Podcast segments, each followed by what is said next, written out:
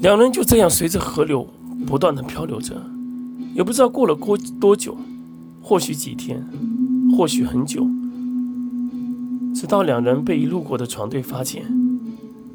查尔斯，我们不能收留这两个完全不同肤色且来路不明的人。如果他们是连曼创队的人，怎么办？床上甲板处，一位穿着笔挺蓝衣的青年对着一白胡子老者质问道：“老者吸了几口烟，看着这船外浩瀚的海洋，波西，你还知道我们船队兴奋的是什么吗？”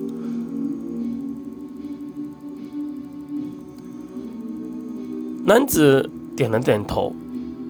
我们第一个船队兴奋的当然是能带来人们幸福的天使。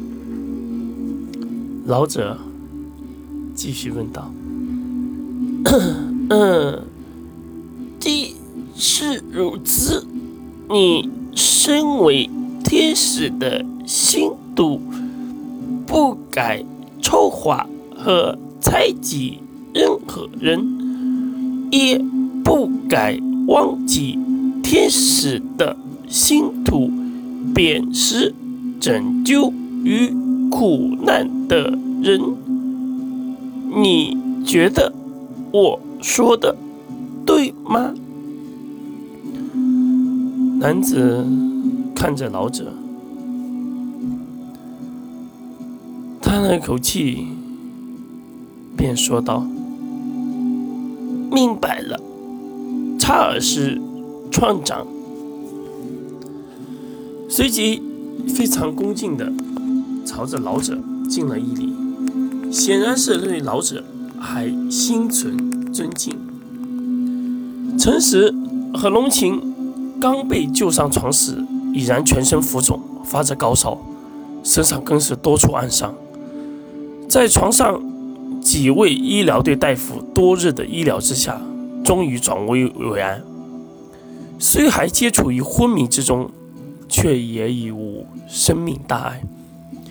就在这一日，迪克船队在前行之时遇到了几支海上巡查队，因其船上的标志和附近的海域通行证明。再加上副指挥官博西在他们船上看到了以前同村部落的黑色小伙，而忘记报备查尔斯船长和检查他们身份，放任他们靠近了自己的船室上船而来。上船而来的几支巡查队以通关检查商品为由，对他们船上的物资做了检查。在博西开心地和黑色老乡打过招呼之后，便带着他们一同前往船上货物舱。和商品仓进行检查，更因双方的口音相似，同为相处的几人场面更是一下熟络了起来。巡查几人更是哈哈大笑，说带来了家乡的好友，邀大家共饮。一听是家乡酒的伯西脸上露出了渴望的神情，当即同意他们携带东西上床。双方的气氛也是在这种极为和谐的沟通方式之下达到了某种。默契，以至于往床上搬什么也没有船员过问。巡查床上的人手搭手和床上的船员熟络起来。